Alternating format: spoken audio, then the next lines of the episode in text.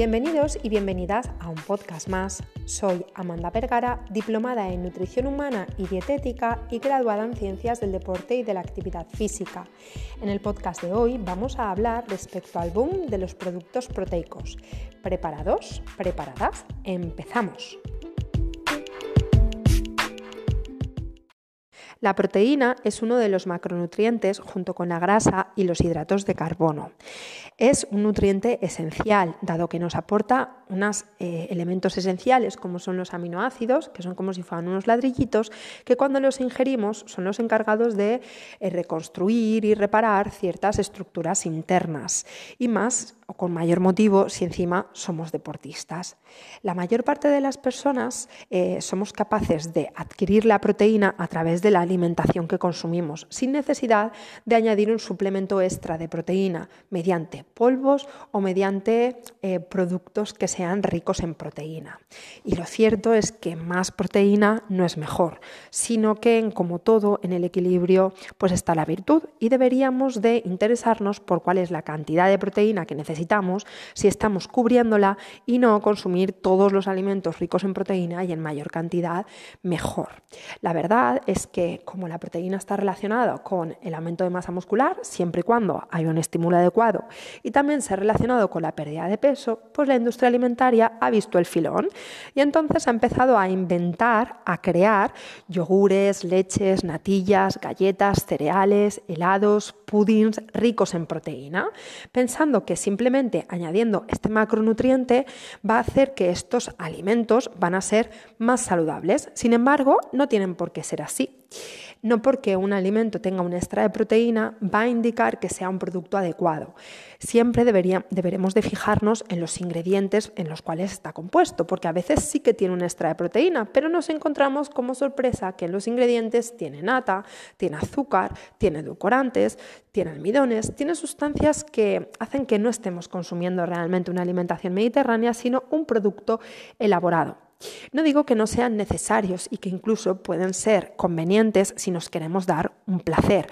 Hay yogures ricos en proteína de chocolate, hay puddings, hay mousses, hay cosas que van a ser mejor, por supuesto, que irnos a un milka eh, con galleta o a irnos a un chocolate con leche. No obstante, no debería ser un producto que consumiéramos en nuestro día a día y de forma tampoco desorbitada. Caemos en el error muchas veces de pensar que porque lleve proteína es mucho más sano y, esto pues lo que hace la industria alimentaria es utilizarla como reclamo publicitario, ¿no? Es otra moda más, como la que ocurrió hace años con la, eh, la, proliferación de alimentos eh, likes. Tengo un episodio que habla de esto, por cierto, el episodio 51, que habla de los alimentos likes, por si te apetece o interesa escucharlo. Entonces, bueno, pues eh, cada vez que vayas al supermercado, fíjate que son más y más y más las opciones que aparecen de proteína que es un sinsentido, ¿no? Aparte de todo esto, pues encarece más la lista de la compra. Hay mucha gente que se queja y dice, jope, cómo ha subido la verdura, o cómo ha subido el tal, cómo ha subido el cual, o cuando ve la factura final de, la compra dice, madre mía, y muchas veces eh, se nos va un presupuesto importante en este aporte extra de proteína de, de estos productos que no es necesario, ¿vale? Para nuestra salud ni para nuestros objetivos de salud o de estética. Como por ejemplo, ¿no? En Carrefour las natillas de chocolate normales cuestan el kilo 3,43, mientras que el kilo de natillas con extra de proteína cuestan 7,33 euros.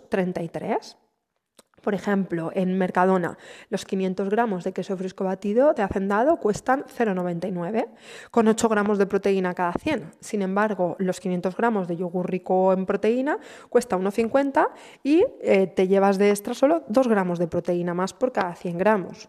O, por ejemplo, Alcampo vende el paquete tradicional de Chips Ahoy a 9,80 al kilo. Si nos fijamos en la versión con extra proteína de esta galleta llamada Jippy, el kilo costaría 37,80 euros, ¿no? Es cuatriplica el precio de su versión original. Entonces, muchas veces a lo mejor dejamos de comprar ciertos alimentos, pues pescado azul o frutos secos o algún tipo de verdura o de fruta, que son alimentos reales y de verdad, por mm, no encajar eh, el resultado final económico de, nuestro ticket y resulta que estamos metiendo alimentos procesados que nos están costando mucho más, mucho más caros. ¿no? Entonces, esto pues debemos de, debemos de tenerlo en cuenta y debemos de, pensar, de pensar y de, y de fijarnos en ello. ¿no?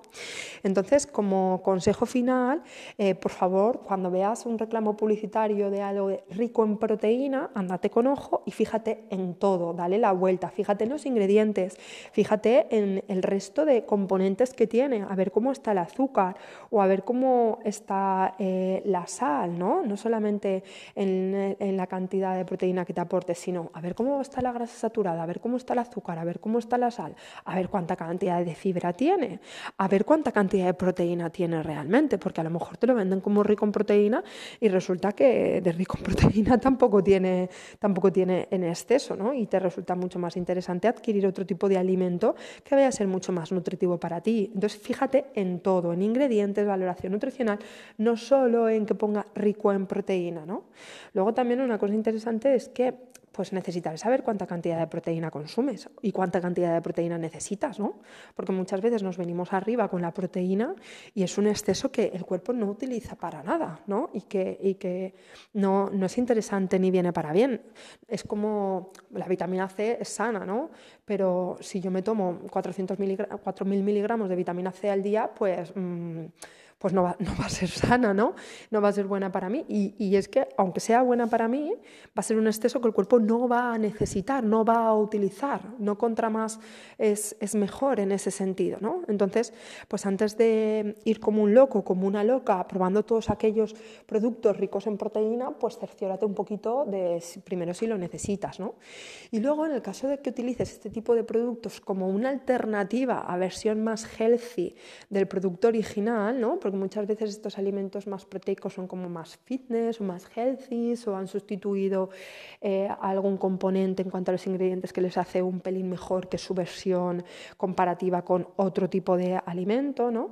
pues eh, utilízalo de forma puntual, no incorpores en, la, cesta o en el carro de la compra por, por normativa este tipo de productos, porque siguen siendo alimentos que son procesados, ¿no? Y, y no hay que demonizar todo tipo de procesados pero tampoco hay que ensalzarlos y decir, no, como esto la industria alimentaria la ha hecho, está tan bueno, está súper rico y encima tiene proteína y no me engorda, las típicas frases que se dicen, pues sale, a tutti, ¿no? Y yo siempre digo lo mismo, que oye, pues que tu hígado, tu riñón, tu pulmón, tu corazón tendrá algo que decir, ¿no? Es decir, que no solo comemos por, por gusto, por placer o por estar mejor físicamente, sino también un poquito por salud. Entonces, cambia el prisma e intenta pues fijarte en estas cosas cada vez que te presenten un producto rico en proteína, porque lo están utilizando como un reclamo publicitario para que tú caigas en él y muchas veces es que ni siquiera lo necesitas.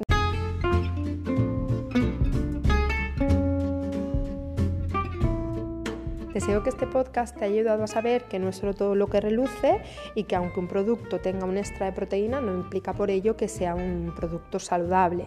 Lo tendrías que revisar en su totalidad y decidir si realmente es un producto necesario introducir en tu alimentación. Nos vemos la semana que viene con nuevos episodios.